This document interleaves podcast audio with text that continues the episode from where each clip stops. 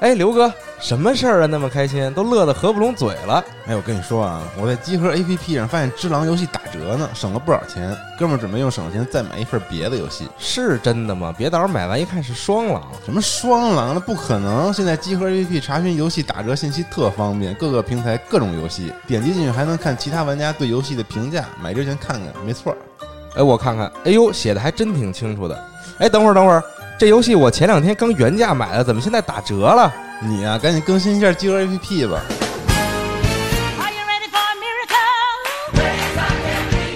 集合 APP 现已支持游戏折扣信息查询，那些你想买的，那些你刚买的，那些你不知道应不应该买的，一键查询所有折扣优惠，还能同时查看其他玩家的评价，游戏折扣轻松掌握，玩家评论答疑解惑。现在就更新你的集合 APP 吧。ready for a miracle? Are you ready? Ready.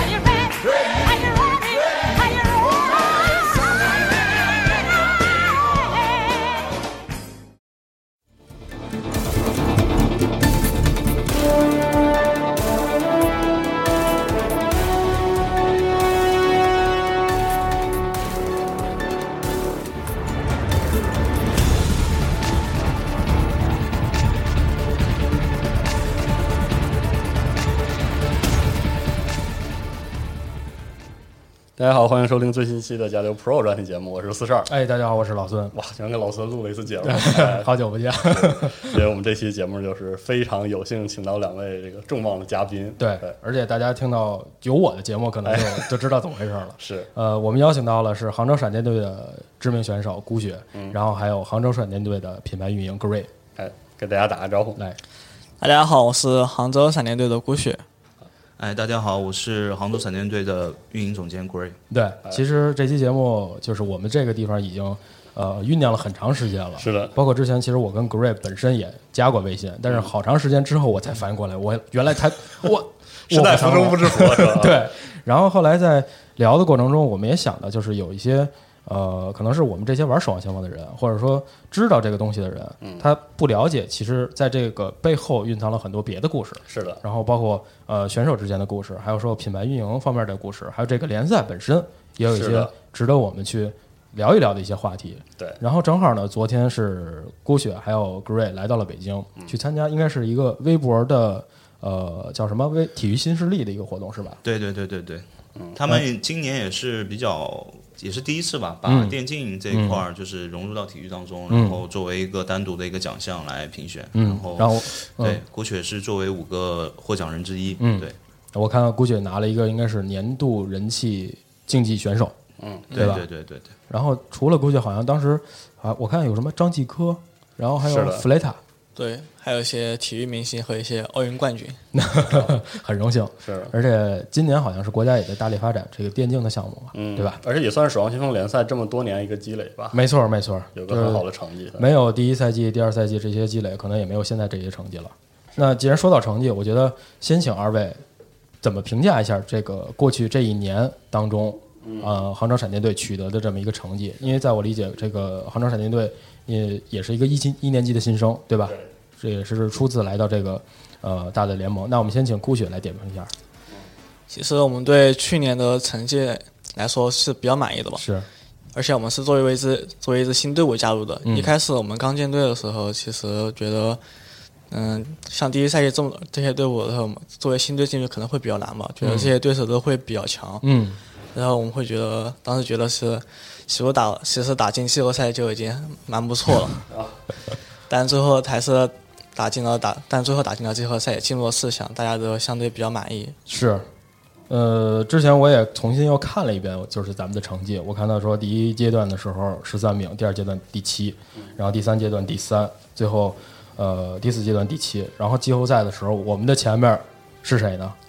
是泰坦、震动，还有纽约九霄天庭。是这三支队伍可是相当强的一支队伍，劲旅啊都是。对，呃，那顾雪怎么点评自己在第一？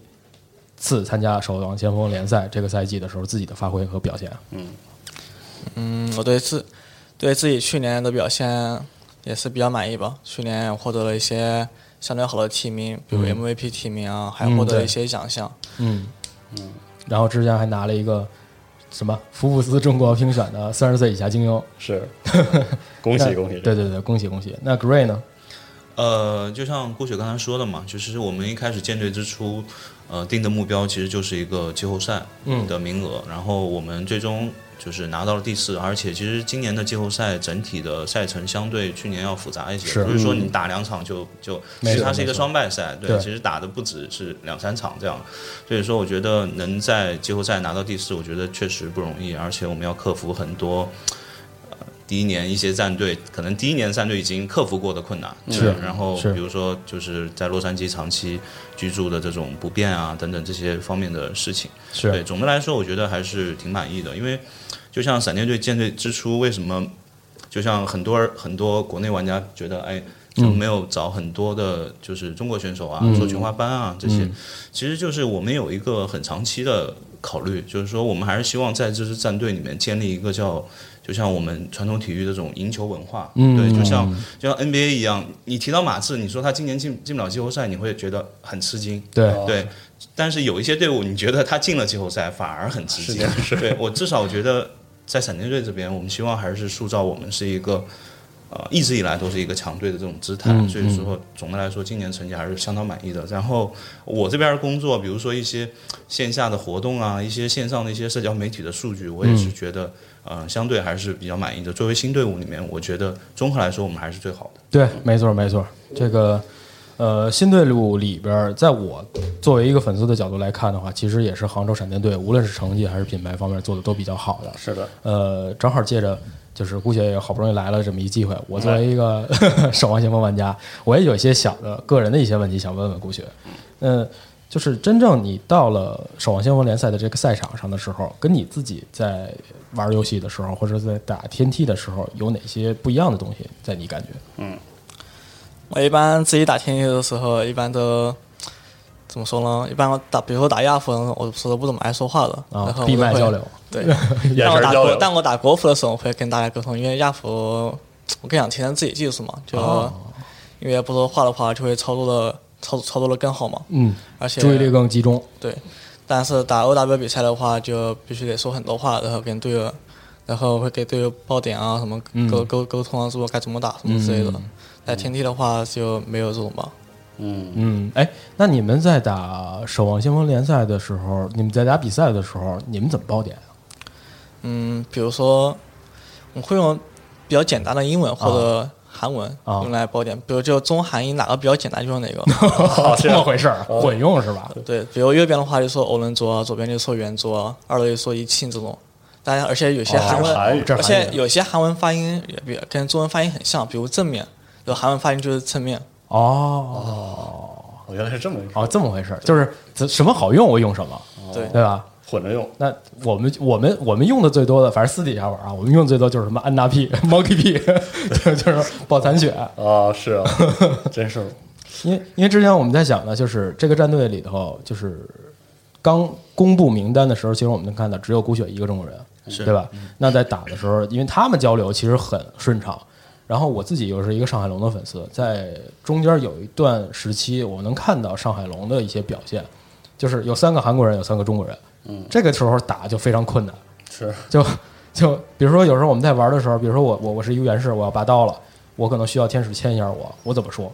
对啊，这个。这这天使是个中国人，然后元士是个是个是个是个韩国人，就是阿、阿杜嘛，对吧？是。那这种情况下，我怎么跟天使说你牵我蓝线还是牵我黄线？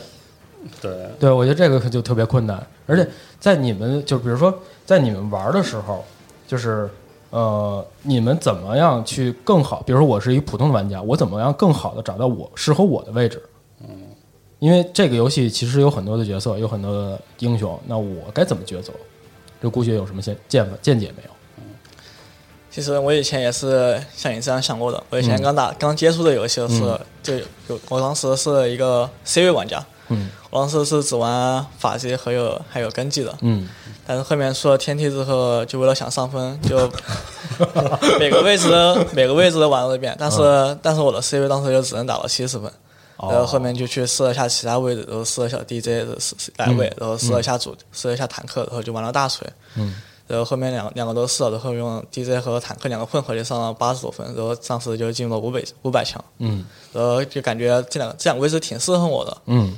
然后后面就去，然后后面就因为 DJ 这个位置要玩其他英雄嘛，然后当时要玩天使之类的，然后发现自己的天使有点烂，然后后面就上了不玩这 DJ 的位置，而且感觉天使有点不适合我，因为不能打人，而且一直一直被打，感觉就比较难受。然后后面就玩，后面就是玩了，就去玩了主题位，去玩了大水，的话就就就喜欢那种抡别人的感觉，就感觉很爽。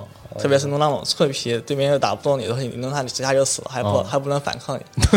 然后后面就选择了，后面就选择了打主题位置。啊，刚健腐蚀逻辑。哎，那我正好有这么一个问题，因为《守望先锋》其实有大量的职业选手，就是天梯的上位，然后吸纳成为职业选手。选手对对，但是天梯打得好和一个好的职业，或者说成为一个职业选手，你中间肯定是有一条界是完全不一样的对。就是估学你可能也打天梯打得很高，然后你成为职业选手之后，觉得就是这种业余的高手和职业选手差在什么地方，或者有什么地方是最不一样？有个可能有个窗户纸儿，或者有一个门槛儿，这个门槛儿是什么？对，嗯嗯我想一想，对，可以想想，这种可以想想。我觉得作为一位天梯高手吧，我觉得作为天梯高手需要技术好就行了，就并不其实并不需要很多的沟通啊和配合之类的。但你想当一名职业选手的话，需要很多的沟通和配合，还有和队友的默契的。所以我觉得作为一名天梯很高的天梯玩家，但分很高的天梯，但你不一定能打职业。但是，而且，嗯，怎么说呢？那就算你的技术很高，但你进入了一个职业队伍，但是你和队友的沟通啊、和默契和配合一直配不上来，但是你，但是你在一个队伍表现还是很差的，而且，这会不会更多的可能是呃大局观视野，还有说我在看的时候，我怎么分析当前的一个战局，嗯，我的这些思维方面可能跟普通人不不太一样。所以我觉得打职业的话，不一定得技术得非常好吧，嗯可能你没有五百强，你可能也也其实也可以打职业的，但只要你的沟通啊，还有配合啊，嗯。都和队友都很好，都上去了，但是你在你会在战斗的表现都会比那些比你自己就是天天那些比你分很高的人那些表现好好很多。其实这句话，呃如果说举例来说的话，就是你开了挂不一定能打得好，对吧？你不一定能打得过泰坦，哦。对吧？因为之前我记得在去年的时候，我去看了《守望先锋》的总决赛，嗯，我发现当时在两个队儿在打的时候，因为是是融合跟伦敦，嗯。这两个队儿在打，我当时特别让我震惊的一点就是融合队他在打的时候，就是给我的感觉是他六个人是一个人，嗯。他不是说六个人有不同的六六个人的技能，六个英雄的技能，他在我理解就是一个人有十几种、二十几种技能，嗯，什么时候我该放什么，什么时候我该放什么，想得特别是一个思维，他不是不是六个人的思维，哦所以这种情况下，我我我当时就说了，我说什么是最强队伍？我觉得这样才是最强的队伍。那可能这个就是就是，比如说你在天梯里头，因为我们也知道有一些天梯的选手其实上岸了，而金木，这很明显嘛。这之前我一直在看他直播，打的不好就玩玩狂鼠。然后还有，其实现在的国服的是天梯上的也有一些不错的，就是玩的比较好，比如说小明明志明，他的铁拳玩的一直不错。然后在我看来，他的一些大局观，他在关注这个比赛的时候，其实就跟别的一些玩家不太一样。嗯，要在乎你的队友。对，他在分析对方什么时候要干嘛，我们要干嘛。嗯那我其实想还想问孤雪另外另外一个问题，就是刚才你也说了，就是在怎么找到自己的位置的时候，是其实说说白了就是推荐大家多去玩，多去试。嗯，我之前在玩 DOTA 的时候，有人跟我这么说一句话：你怎么样了解说我怎么对抗谁谁谁，那你就去练那个英雄。是比如说我怎么我想怎么去打原式，那你就去练源氏。你去玩原式的时候，你会发现这些问题。是的那我想问顾雪的时候，呃，比如说你在玩主题，你在玩前排的时候，嗯，你怎么判断什么时候我需不需要让告诉我们的队友，我们需要换英雄了？我自己需不需要换一个什么什么英雄来来对抗当前的这个战局？就是说，你怎么去分析当前的这些变化？嗯，就举个例子吧，比如我们这张图打的是植物骆驼，然后我们这边进攻选了个地推，嗯然后但这个图的高台的很多，是，然后对面都选了一些机动英雄，比如嗯星星迪瓦嗯这种这种英雄，嗯但是你地推的话就完全碰不到他们，但他们就可以随便在你头上拉屎，嗯那你也你也没办法。但这种情况的话，就得告诉队友得换英雄了。但是这个反应一定得快。对，就如果说车半天推不过去，两分多钟、三分多钟了，对边已经转起这个循环来了，那你就其实有点慢了。对，尤其现在比赛的时间变短了。啊，是 对，那我还想问，呃，顾雪，就是，呃，如果说我我现在想成为一个职业选手，我我知道有点晚了，没有不晚不晚，完全可以的。我们都看过你打，我想成为一个职业选手的话，我什么都不知道，我只知道我玩的还行，那我应该怎么做？我觉得作为一名职业选手的话，第一，现在把自己的技术给提上去吧。嗯，提上去之后呢，就会就应该去多看看别的职业队的比赛，嗯看看别的，就别的玩别人玩这个英雄到底是该怎么玩的。嗯，然后就会然后去去学习一下怎么怎么和别人沟通啊，怎么和别人配合。嗯，然后平常说了比赛的时候交流那些语言。嗯，明白。那我应该去找什么途径呢？比如说，嗯、我这个我我来补充一下嗯吧。其实其实就《守望先锋》联赛整套的体系来说，其实如果你是一个纯路人玩家，嗯对吧？首先你还是在天梯上的分数要足够高，嗯，然后或者是有一些足够招牌的一些东西，硬实力。对对对对，就我举个例子，我我听说以前就是有很多队伍，包括我听说 j o n a 就是这样出来的，就是他是呃，我其实暴雪每年都会给我们现在每个固定时间点都会给我们现在天机上所有人的数据，哦，对对我们。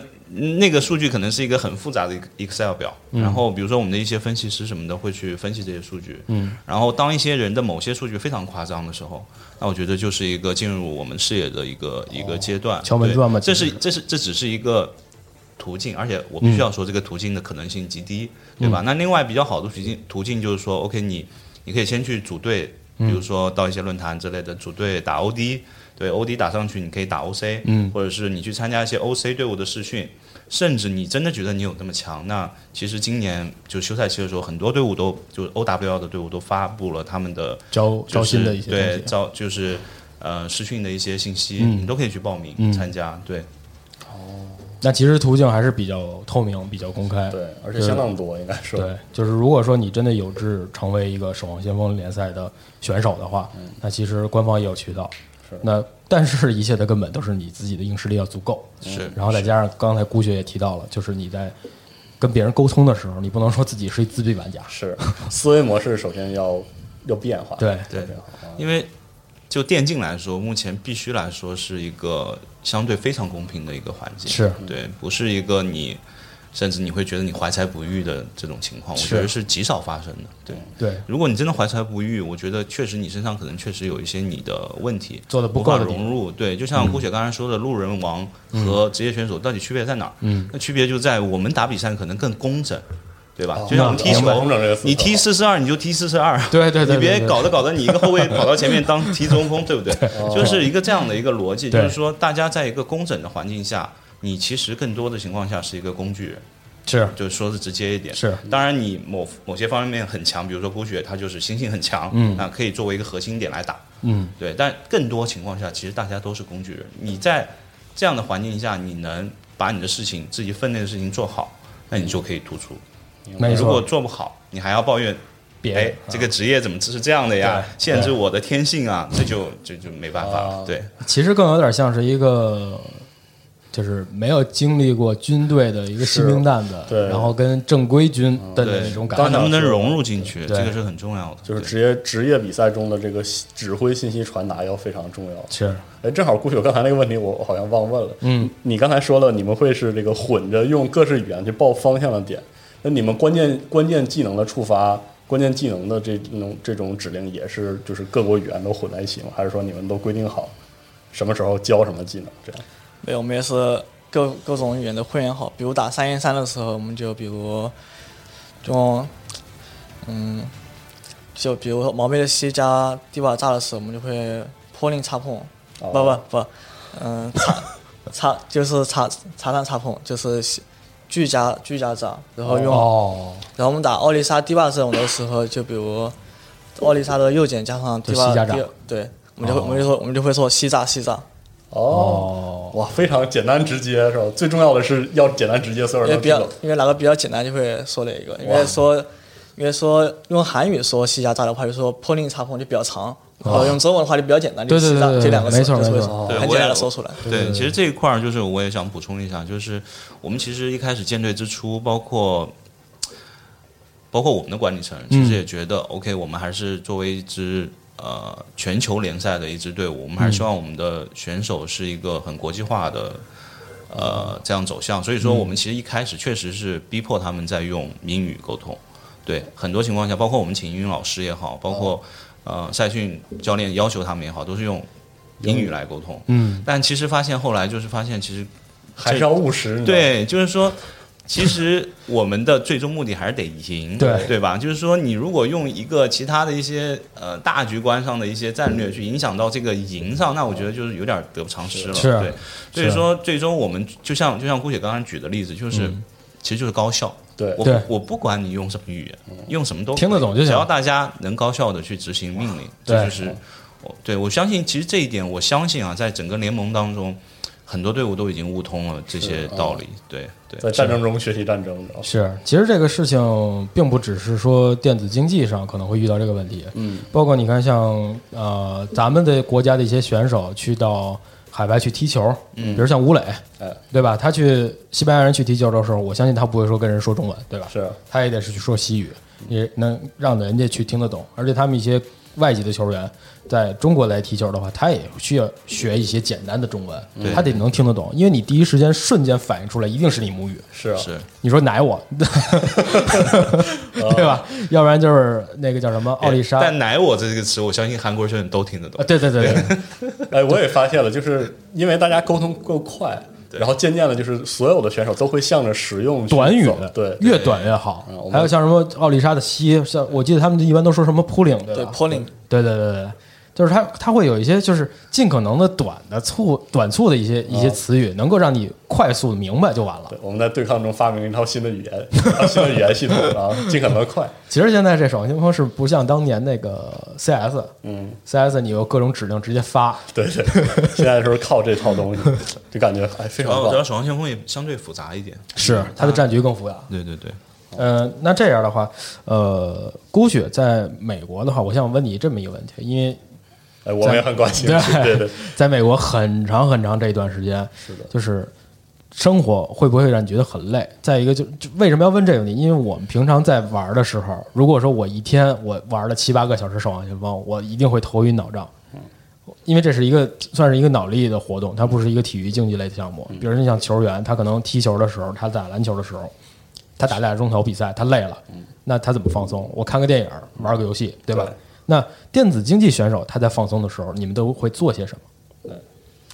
我平常放松的话，都会看一些电影啊，看一些动漫啊，听会儿歌啊，然后有时候会出，有时候会周末放假会出去走走路、散散散步的。那其实还是远离高强度脑力活动的这些事情，啊，我有时候都会挺想一个人去海边啊，晒晒太阳，晒一天。哦还是散心，还是得三让让脑子空一空，静一静。是。对当时去刚去美国的时候，包括时差或者时土不服，有没有产生什么特别不方便的时候对，情况？嗯，其实我我是本人的话，我适应力算是比较强的吧，因为我当时落地的、落地的时候就当时八点多，而且我也没有没有什么时差，嗯，然后我还玩了玩了几个小时，然后就睡觉了。然后第二天，然后第二天第二天还是还是睡到八八九个小时，然后第二天十点十一点就起来了。哦，那这适应力真的很强，适应力很强。太羡慕了，我们每年去美国出差的时候啊，痛不欲生，是真是实在是痛不欲生。这真是很厉害，真的很厉害。哎，那你们在平常玩的时候，就是我相信啊，这不能叫玩，就是训练的时候，我相信每一个选手可能都会遇到这个问题，就是我今天打的特别好，嗯，我明天可有可能打的不好，对，就是这个手感，还有说这个这个东西是怎么保持，有没有什么办法能够让我去，呃，通过一些小的技巧让我去练一练，让我去恢复？嗯其实每个人保持手感的方法都不一样吧。嗯，我是反正我是平常都会在训练靶场里面选温斯顿啊，去拍那些机器人，有时候拍拍拍很久，比如拍哦，了一这么回事儿。比如拍了一两小时。哇，哦，我们队的杯子呀、嘎子比啊，他们就会在制定里面建个房间，然后然后对面选一些像安娜呀这种模型比较小的英雄，然后在那里选个麦克雷或者黑百合在那里练枪打头。咏春打木桩那种感觉，啪啪的。但是就是我能理解啊，就是我比如说我是一个 C 位选手，我去自定义里头，我我我我我我我排出一堆的卢西奥或者说安娜，我去点点脑袋，这事儿我能理解。嗯，但是我确实没有想到姑姐说我我选个猩猩去靶场打机器人，这确实我刚才一直说手感手感，我有一种欲莫名的感觉，就是我们普通玩家所谓的手感跟职业选手手感可能有些地方略不一样。就比如说你在感觉自己手感好、手感差的时候，你感觉的都是些什么东西？可能对于我们来说，我们知道的就是瞄准，瞄的要准。嗯，你你会感知是哪些东西作为你自己的手感？状态好。对，状态好，状态差。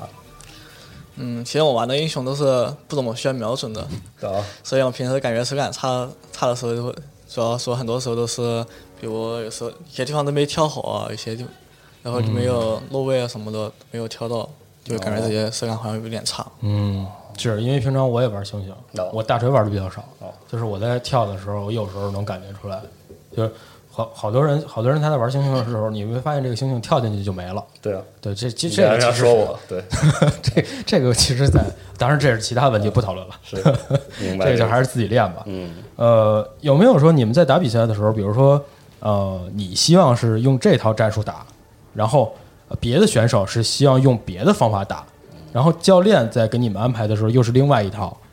那有没有可能就是教练给你安排的战术跟你自己想的想法不太一样？那你们该去如何调整这些东西？嗯其实我们每次复盘的时候，大家都会把自己的所有想法都说出来，然后大家去一个一个试，然后选出一个更好的方、更好、更好的方法去去打。哦，就是等于是你们是会在复盘的时候，每个人说自己的想法，对然后大家来总结归纳一下。对，那临场有没有这种变化？临场的时候，因为我跟他们语言还不是那么那么那么好嘛，嗯，因为他们他们五个就会在那里，就比如突然逆风的时候，他们五个就会互相沟通，然后然后沟通完之后会用比较简单的方式和告诉我。哦其实还是以他们五个人沟通的结果为主。对，明白。这个当然，毕竟说他们的五个人自己语言比较通嘛。优先保证高高效执行，是个逻辑因为。我为什么要提这么一个问题呢？就是在之前的比赛当中，我有一次印象比较深刻的是上海龙，嗯他那一次是好不容易找来了阿杜，还有 Fearless，他们可以终于可以打防狗了啊！已经落后了好长时间，终于可以打防狗了。那一次是我忘了对手是谁，但是是在打花村的进攻方，哦对方是奥丽莎加猪加狂鼠，还有别的人我记不清了。他们是一个就是接招阵，那上海龙这边是一个放狗去冲你的阵容。上海龙尝试了四五次，最后被人打了一个 A 残。但是在我理解的话，这个过程中你试了两三次之后，你会应该换吗？你难道不应该换吗？啊，然后当时我我后来自己想的话，哦，我明白，可能是因为前三后三他们是两个国家的人，他们的语言不是那么通。嗯然后第二呢，又是磨合的问题。第三呢，就是他们能执行的，一定是教练在战前给他们部署的战术。嗯，那你临时去换的话，就变不了这个。，对，就很难去变。我我所以我在想问孤雪这个问题该怎么解决？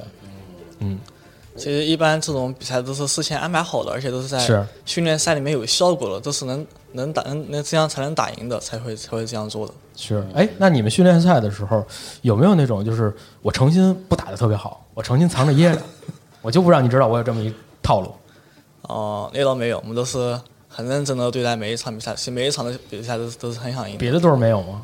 对，藏一些小小阴招。其实是这样，就是说，其实，在我们，呃，因为赛程其实每一次赛季初就全部都公布了，嗯对，那赛程公布之后，我们其实包括我们的团队约训练赛，嗯它也是约的有相对哦，去避开的。对，有些队伍，比如说我们下周就要打了，我可能这周不会那不跟他打。对对对对对，这个其实是大家互相默认的一个啊默认的一个规则。对对对，就像到季后赛，那就这是传闻，这是我听说，比如说到最后，比如说泰坦和和那个震动打决赛之前，没队伍帮他练了，已经没队伍了。对对对对那，别的队伍都放假了，那他只能跟自己的学生队或者找 OC 的队伍打。其实这种都是，就是整体训练赛，其实这这一套东西还是蛮讲究的。是。是对对对。是。是是，这个有有点像让我想起的，就是每个赛季间歇期的时候，我可能不会说。就足球嘛，对吧？我可能不会说就跟我我原来的争冠的对手去打，对对对对对对对。毕竟说不能让人知道我下一赛季的一些战技战术打法嘛。对，对。其实甚至包括转会，转会这事儿，对。就是大家也都忌讳呢，就是因为现在整个联盟分成了就是四个赛区嘛，对。然后同赛区之间的转会，那真得掂量一下，哦。因为同赛区之间打的每一赛季打的场次多嘛，是。对，那你你你把转会给他了，然后补强了，那下赛季是你的对手，是是。对对对。对，确实是。你这个东西，其实它赛场之外的东西好微妙。对他在做的时候，就是已经不是说啊、找这几个人去打比赛这么简单的事儿，他需要考虑很多很多东西，每一个小的细节其实都是战争。对，呃，那我觉得其实对于选手这方面，咱们也聊得差不多了。嗯，我觉得除了第一赛季的这个成第一次参加守望先锋联赛这个赛季的成绩以外，呃，杭州闪电队还有很多其他东西也是做的非常非常不错的。是的，就举个例子，比如说像咱们每一次在比赛开打之前都会发出官方的海报，嗯，然后在每一次比赛结束之后，官方的海报啪又出来了是。然后这个海报我就想问了，这个海报就是赛前的我能明白做一份就得，这个赛后的海报是不是得做两份儿？结结果不一样啊。对啊，对，没错，其实肯定是因为每张海报不可能说是当天几个小时就可以画出来的，嗯，对，所以说它肯定是我们每当设计一场海报的时候，其实它的结果的双向结果其实都有做嗯、相应的设计，嗯。对，所以说就到时候会一起就是输和赢我们都可以直接拿出来，对，哎，那这个专门负责设计的这个同事是在美国那边工作呢，还是在中国？没有没有是在在中国，在中国工作，那他得天天熬着夜 看比赛，然后再画画这个画吗？呃，其实很很大一定程度，其实嗯。我们比如说像上一赛季，它分为四个阶段，嗯。那其实每个阶段中间我们会就是我们团队会开会，然后脑爆很多 idea，、哦，对对对，就是不会到临时让他去就 哦。就是比如说这周我要打。上海龙了，嗯。然后我们赶紧想这周要怎么画，不会，就是提前都是有一套一整套计划，但其实你们在做这个规划，我根本看不出来说这是提前安排好的。是吗？我我真的以为说这是特有临场，对对对，特别有临场说这场比赛那种感觉是吧？没没没，就是比如说你呃，如果仔细回头去回顾的话，其实我们一开始定义我们的海报，一开始想要做的整个内容输出，就是说，因为我们虽然就是这二十个二十个队伍，可能很多核心粉丝都很清楚，嗯，但其实这些核心粉丝也未必清楚每个城市它的特点是什么。是啊是对，更不用说非核心粉丝了。所以说，我们就是第一整套海报，就是第一遍，我们所有遇到的第一个队伍，我们都尽量去还原它这个队伍本身想要表达出来的品牌价、品牌的含义。哦对对对，比如说我们跟震动打，那我们觉得。它它为什么要起震动呢？肯定是旧金山这边长期会是处处在地地震带嘛，是对，包括它也有它的那个 logo 上有那种音频的那种感觉，所以说我们尽量去还原这些，让大家哎、一些粉丝觉得哦，旧金山我不知道它是什么城市，但通过这张海报我大概知道这个城市是什么，就起到一个科普的作用。嗯，对，后面包括我们还有一一系列是这种一些非常经典的 IP，比如说什么七龙珠也好，这些动漫的 IP 我们也去呃做了一遍，到最后包括中国风的这一套。是对其实今年大概就这三三套，对、嗯对对，都是其实每一套之间的所有海报都是有联系的。对，是，其实这些东西就是平常的一些小的细节，会让粉丝也好，或者说关注这个赛事的人也好，会认为这支队伍都是活生生的人，是的，而不只是说一个我只是发布比赛结果的一个账号。对，其实就是海报这这事儿吧，就是说肯定不是我们首创的，这肯定不是。是包括足球、传统体育其都有实都会有赛前的海报，只是说我们觉得，嗯、电竞毕竟是来源于互联网，包括现代这些 PC 这种产生，嗯那我们还是希望把它。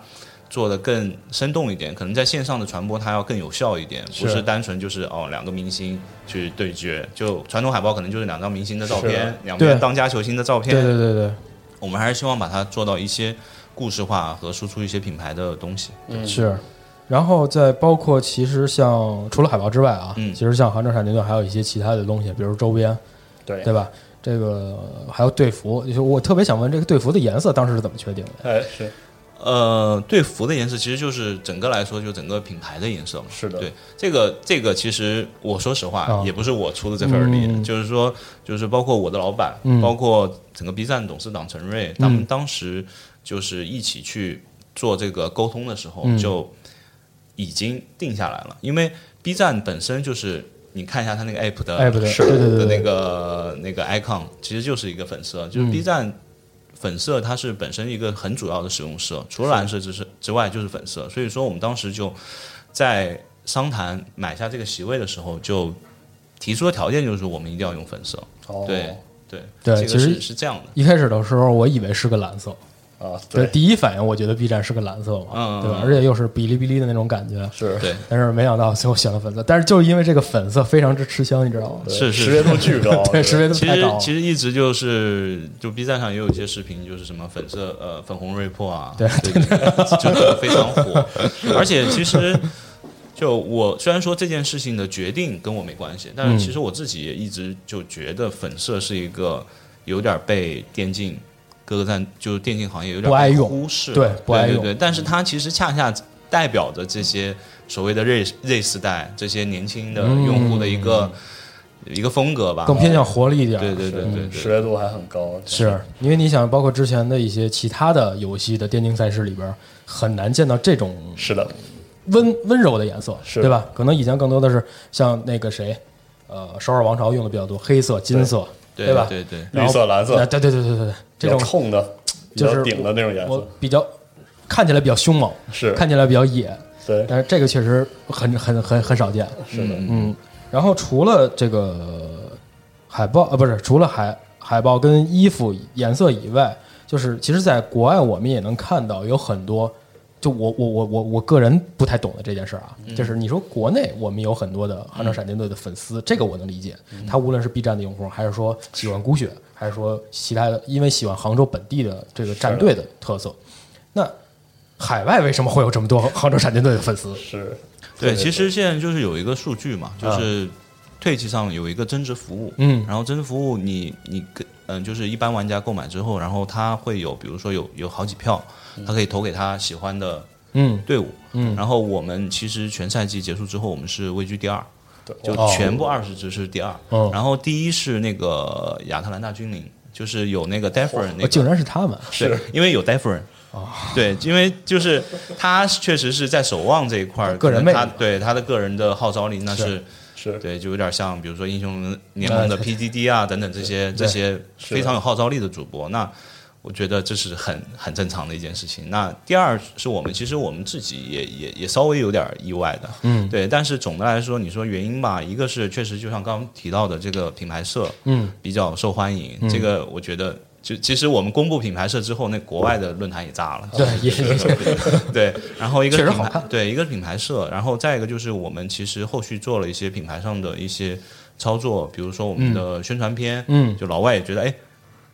怎么中国还有个这么好看的城市？我都不知道它叫什么名字。哦，对对对，然后呃，包括我们其实确实孤雪他们就是这些小伙子们也争气嘛，对是也是一轮一轮打过来，而且其实我们对外一直在输出一种就是天道酬勤的这样的一个价值观，嗯，对我觉得老外也是认可这种价值观的，对对对，所以说我觉得综合来说就是可以达到这个成绩吧。是因为经常我们去看现场比赛的时候，我们经常会看到这个很典型的美国人，然后穿着杭州闪电队粉色的衣服，是的。就当时我还挺挺意外的，因为你这个就是在我理解，可能他支持本地的队伍可能会更很容易理解，更更更更应该是这样的，对吧？比如我支持英勇，比如我支持决斗士，嗯，因为这毕竟是你洛杉矶本土的队伍。可不，那你想，这个这个，他又不是说上上海那种可能全世界都知道的一个城市，国际化大都市嘛，对。对，然后 这个几几种情况柔和下，柔和之下，他竟然能成为一个杭州闪电队的粉丝，那我觉得这真的可能并不只是一点能够实现这这这件事情。对对对，其实有时候就我必须要说，从我们大的逻辑上说，你说他为什么喜欢我，我我我也不是特别好去分析。比如说我我举个例子，其实我们这一次那个呃我们的比赛的就是费城的比赛。就是费城的总决赛，其实郭雪也作为一个邀请嘉宾过去了，然后我们也过，我们也去了几个运营的同事，然后有一个他母亲，他是住在呃，住在华盛顿，应该是一个住在华盛顿的。他有一个小女儿，就嗯非常喜欢闪电队。然后他带着他小女儿过来，然后我们帮他准备了一套，就是我们那个拍的那个宣传照，然后所有人都签名。嗯，然后就给他，然后他母亲和他女儿就当时也就哭了嘛。哦，对激动。其实我也对他，他小女儿大概就十岁，就十岁，就是就我也很出人意料。对我也不知道为什么，对对对，说实话，就我作为品牌十岁好像还不能玩这个游戏，是。好像是不能。不是他就说，他说呃，就哎，我的姑娘，那个你喜欢的这些粉色的选手们，给你了这个东西，哦哇其实还是从小培养出他一种，是就是你喜欢的队员，你喜欢的选手。嗯，但是主要是因为我我觉得是因为是国外有这个氛围。对对对对氛围确实很好。对，就像你去费城，你也去看过那个纽约的那个第一赛季的决赛嘛？是就是就举一个很简单的例子，其实这些呃美国的这些人，他们去看比赛之前，不像我们啊，我们比如说去看场球赛什么的，我们要想想方设法，就是是个大事儿，对我先我先我先吃好饭吧，对，对吧？对对对，就简单点的是，我先把饭吃了，对我吃吃饱了过去看，是对吧？我吃饱喝足了过去看，也许现场没没得买或者之类的，但是是美国那边就是。就有人你可以点，你坐在你位置上，你可以点餐，没错对你直接点了过来。你想点啤酒点啤酒，你想点汉堡点汉堡，这是一个很日常的娱乐，这是一个习惯性的，这是整个习惯其实就是一个不太一样的一个地方，对。是，包括之前其实我们除了看现场的比赛，因为四十二也去现场，欧大高看过，抱歉那个 Arena 对吧？嗯对，嗯嗯，然后我们就是很正常，把车开过去，放在停车场，然后进去买买东西，买完东西之后进去看比赛。比赛开始了就坐那儿，对，你想吃什么，你到时候还能点现场外卖，我记得是。的，当时娜姐看半天，对。对吧？然后其实我们也去看过，就是在洛杉矶的时候也去看过 NBA 的球赛，是在现场看《守望先锋》联赛的时候，那种感觉真的就跟看 M 看 N NBA 是一样的，对对对，就是它不是说一个特别特别大的事儿，但是又是一个能娱乐你，对，让你觉得很开心的事值得出家门的事儿，对，没错，就给你的感觉就是你去了那儿，你不买点周边，嗯，你就觉得不好意思出门，或者是是。我去了，我就是想买。对对，就是我本来没计划买的，那个氛围看完这个球赛，我就觉得我一定要买一件东西回去。没错没错其实其实这个东西是一个整体的线下的立体的体验。没，错，对这一方面确实美国那边整体的市场要比中国这边确实要领先不少。没错。而且之前正好 Gray 我们自私底下在聊的时候也聊到很多有关于《守望先锋》这种氛围的事情，是就比如说在中国，可能有很多人就说啊，这个游戏凉了呀，这个氛围不好啊，嗯，这个国服的环境不好啊，对吧？然后，但实际上我们到美国的时候，包括选手在在美国打比赛的时候，那个氛围真的是非常非常好。嗯就我相信啊，当然这个是属于未来的话题，我们现在其实没必要放在这儿聊。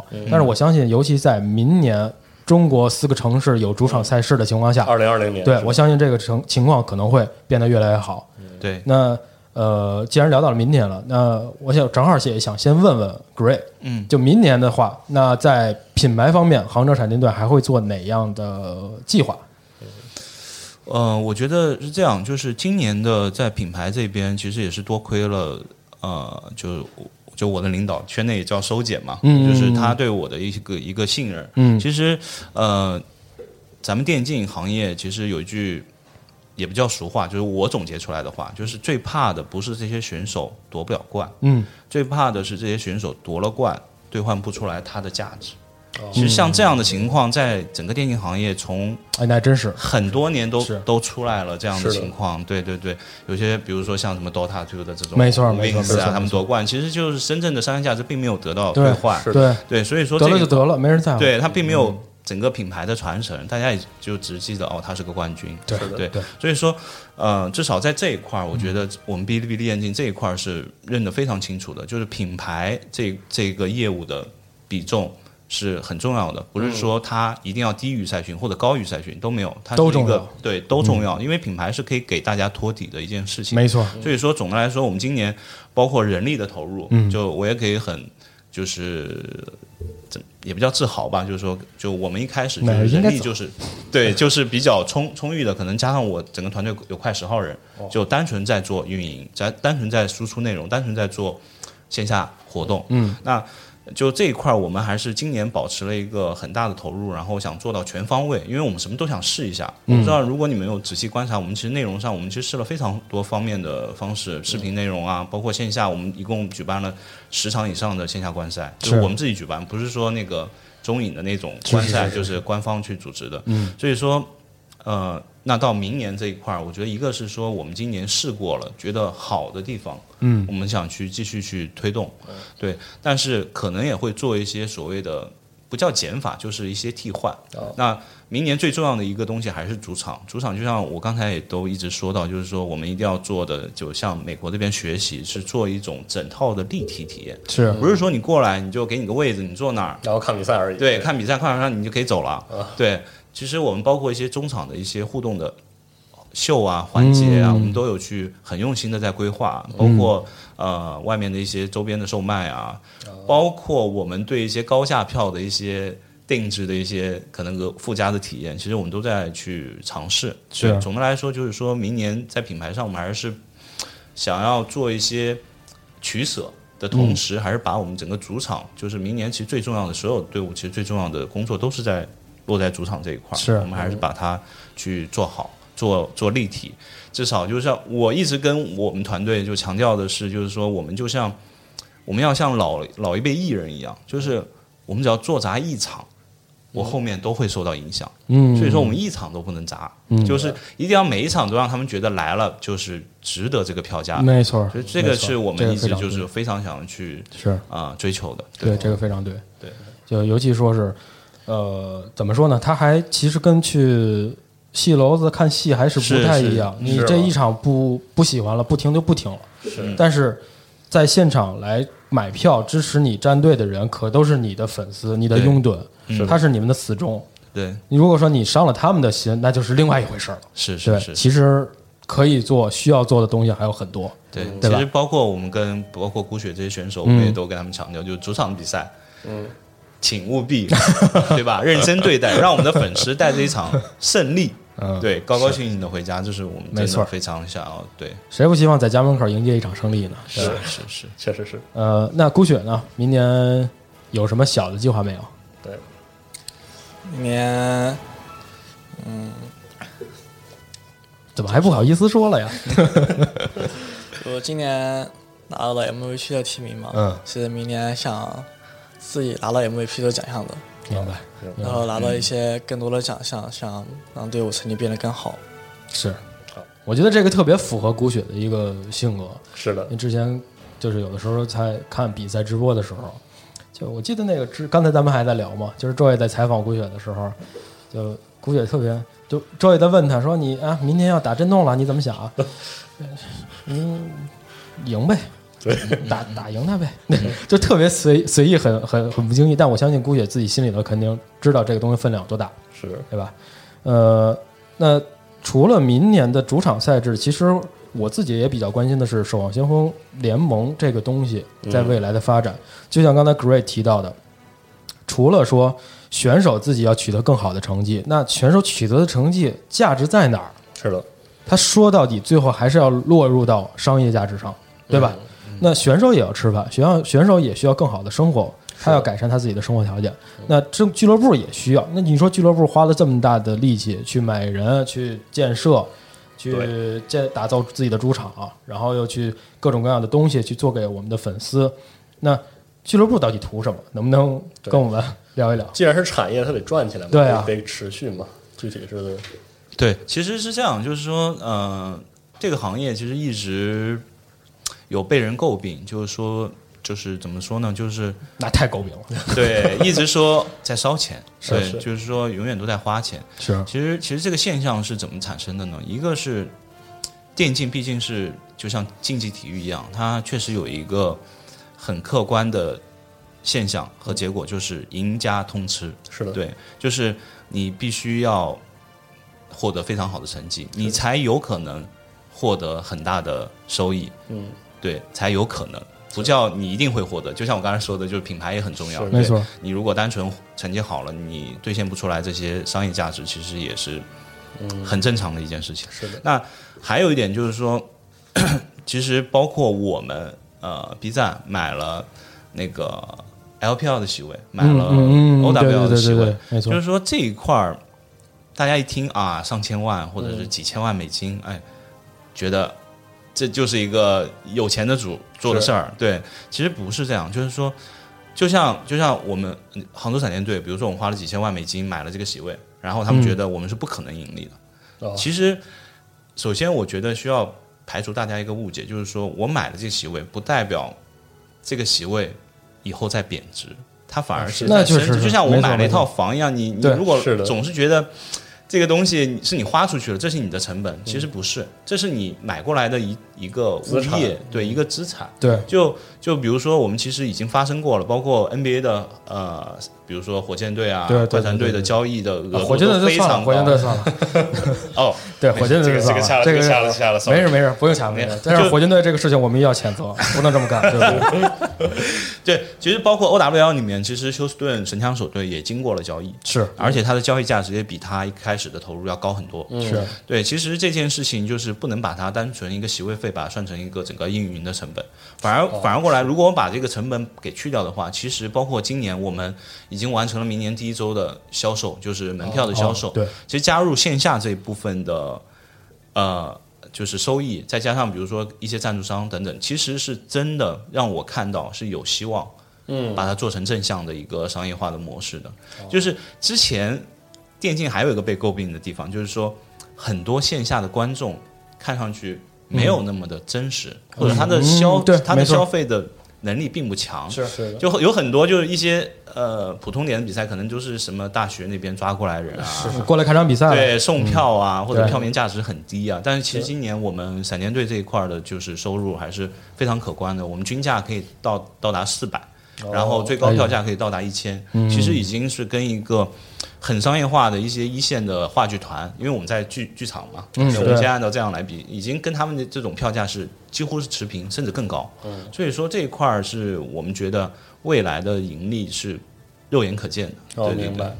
所以它是一个靠谱的产业，因为其实以前对像 DOTA 一的时候，我是观众嘛，然后也也接触过。其实早期的中国电竞有那种就是赞助商也不持续，赛事也不持续，就经常是杯赛为主嘛，或者是打完就拉倒，然后很多后续的东西你就像。TI 去年哦，今年确实在我们这儿，然后那明年呢？明年跑别的地方了，它的可能要关注度又轮变低轮几年才轮到这儿。对但 OW 它整套的模式让它成为，就是说我每年确实可以看好几场，就在家门口看，嗯我不用跑到美国去，跑到哪儿去。嗯，它确实把这一套东西成为了现实。我看国际性的比赛，对，是、哦是成为可能的，对对对，成为一个稳定的、固定的一个档期的这样来看。没错对对对。而且包括之前我们在现场看比赛的时候，呃，就是今年一三的时候，我们去现场看，当时也是咱们闪电队跟那其他队伍打。是的，其实我们就我就我们就一直在想，说什么时候我们能够在家门口看到这样的比赛？是的，就我们不会说把它当成一个特别特别特别大的事儿，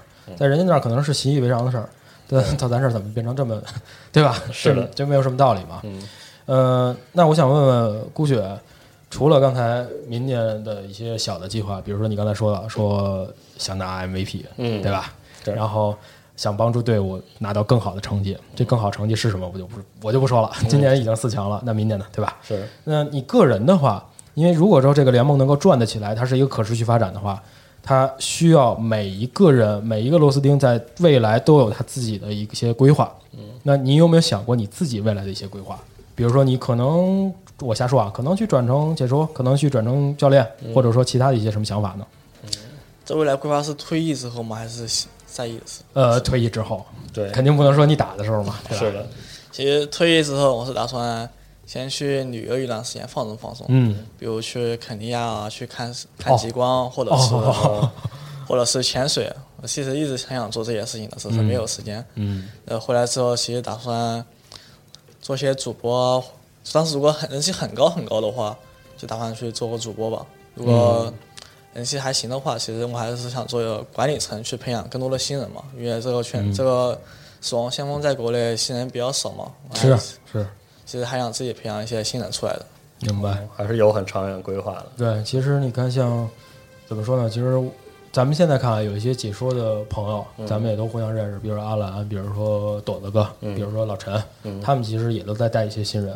是你这个你不能说光看着上层建筑玩的挺开，是的，底下基础老百姓你你你得管啊，吧？对对是的全民体育啊，对吧？对，你那奥运会吹半天，你不你底下没人去玩，那不行。是是不是是？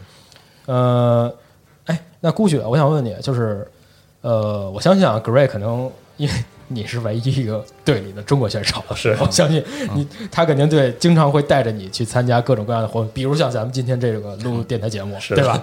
你有没有说，因为这些事情工作其实并不完全算是选手的工作，对，他可能说是选手应尽的一部分职责，嗯但是并不是说你一定要干的这件事情。你有没有说，呃，有的时候会觉得，哎呀，各位好烦啊，为什么要带我去参加？要你是怎么看待这些这些这样的工作的？是嗯，其实有时候确实会比较累吧，但我觉得只是让粉一些粉丝啊什么各种之类，让看到一个更好的自己嘛。嗯就比如平常我也感觉拍摄啊之类的，都会嗯，看一下选手们训练啊或者生活的是什么样的。是因为赛场上面的话，选手大部分都看着会比较高冷，觉得很很难说话嘛。是，呃，平时就会让他们看一下，其实选手并不是这样的。嗯，其实还是看这件事情怎么想，对吧？呃，哎，那我我还想补一个问题，就是你的家人怎么看待你现在的这个做所做的事情？嗯包括这些成绩，他们知不知道或者其实我刚来打实业的时候，我家里人是不同意的嘛。那那肯定不同意啊，是是。我我也不同意。然后我给家里人介绍这个，然后我家里人听不懂，他以为我是。我要去搞传销了。呃，我后面找到我找到我表哥嘛，他比较比较他比较懂懂这些嘛，然后跟跟我家里人讲了好几天，讲了好几天，我家里人才说就勉强去试一试嘛。嗯，然后后面就去打职业了，然后到后面发展也蛮不错的，然后家里人就开始也慢慢慢慢开始支持我了嘛。是，就是这这个话，之前我跟阿斌也说过，就是有时候家里人他其实呃听不懂、看不懂你在做什么，是他们只不会在乎说你在做什么，只要是不违法，是他们在乎的是只是你过得好不好，对你过得开不开心，只是这一点。我相信他们看到你现在取得的成绩，包括你在美国的生活，他们也会明白啊，这是一个很正经的职业，这是一个很光荣的职业。是的，你之前一直一一说说我去打电竞了，就就觉得这孩子怎么 不务正业也好，干嘛也好，就就昨天其实那个微博。对对对对颁奖典礼没错。就是颁完他们五个人的奖之后呢，然后那个我我印象非常深啊，那个刘建宏也是我也是看他的解说长大的嘛，对吧？刘老师。他说了一句，他说我现在孩子也好像他说他还十五岁，嗯。对，说他说他首先说啊，十五岁的小孩是真的很烦，因为 不跟他就开始叛逆了嘛，对我们大家都经历过，对，然后但是他说他有就前几天聊的。跟他孩子唯一一次长谈就是聊到电竞了，嗯，对，可能聊了一个多小时。就他有时候觉得，对他其实说的就是一个长辈对对我对都不算我们这一代了，可能下一代的一个新鲜事物的一个接受度。对我相信电竞还是一定要把它区分和游戏普通游戏区分开。是是是电竞还是一个非常积极向上，而且它确实是一个正向产能的一个一个一件事情。对，对。其实，正如咱们这期节目，昨天晚上我们在跟四十二去聊这期节目的命名的时候，我们就在想，呃，我们最后把这期节目定名为“御电执行”，其实就是想传递一种，就是它是一个很积极、很向上、很正面的一个东西。你不是说一个妖魔化的东西，对吧？是但是首先说，因为在国内可能咱们这么长时间游戏这方面的缺失嘛，对吧？那产生一些这样的想法，我觉得也正常。这个还是需要咱们不同的各方面的去努力的。对，而且我们还是，比如说录这期电台，还是想让大家知道，电子竞技整个产业是一个很有层次的东西。是最前前台的选手他们在拼搏，再往后我们为什么叫御电执行？是有人支撑他们，没错，有人给他们这个持续的动力，然后最终做一个产业。因为大家是吧，都是成年人了，看事情要现实一点，每一个事情是要切实的能做成，它是有要可持续的。没错。这个一个战队能够取得好的成绩，并不是说选手在上面一场一场打就结束了，是的，它是需要所有人去努力，无论是说。呃，我当然我不知道具体有哪些东西了啊，嗯就是我瞎说，可能会有主教练，还有教练团队，还有分析师，甚至说有后勤保障，还有这个品牌的，包括像 Gray 在做的事情，他在做品牌运营各种运营，没错对选，手的照顾，然后包括宣传、宣发、公没错关等等。还有最重要的，可能还有这些粉丝的支持。是的你说这种这些死忠能够一直支持到现在，也挺不容易的。确实不容易。就是就是刚才我我其实特别想说，但是没说，就是说咱们守望先锋这批粉丝，嗯，就是真的是让我就还是特别感动，哎，因为光荣，对 对，因为我我就说一个这样的事儿，就是他们的执行力真的是我见过，因为我、嗯。我其实在，在做电竞之前也做游戏行业，我做也做了蛮多了，嗯，就是什么叫执行力，就是比如说有一百个粉丝，他有他有一一般游戏可能有两个粉丝，他会去买票去线下，嗯，但是如果在守望，那这个比例可能高达百分之二二十到三十，那很高了，很高了，很高就是《守望先锋》这一批粉丝，确实他的执行力，包括他对这个游戏上的投入，包括他支持这些选手，我觉得是我见过真的非常高。然后也非常非常感谢他们。是，呃，毕竟说这个世界需要更多的英雄嘛，是吧？必须的。呃，咱们时间应该也差不多，太多差不多了。呃，我觉得，呃，首先说非常感谢孤雪还有 Gray 来参加我们的这期加六 Pro 的节目。嗯然后孤雪能不能再聊两句，再跟无论是我们的听众，还是说杭州闪电队的粉丝，还是说现在还在坚持着，还在听了三年前那只猩猩说的一些话，能够加入到这个游戏当中的一些人，说一些话。首先感谢粉丝们一直对我们以来的支持，在我们的低谷的低谷的时候也一直在支持我们、鼓励我们，谢谢大家。好，好，感谢古雪，感谢感谢感谢二位。嗯那我们本期的节目就先差不多先这样，嗯，也祝这个杭州闪电队在明年取得更好的成绩。是的是吧？行行行，大家。打 都可以打打。行吧，那就先这样。然也希望后这个守望先锋联赛整个越办越好。对，然后我们期待着明年主场赛事，希望大家多去杭州闪电队的主场，给他们加油助威，好吧？好好，那就这样，拜拜拜拜拜拜谢谢。大家，拜拜拜。谢谢拜拜谢谢。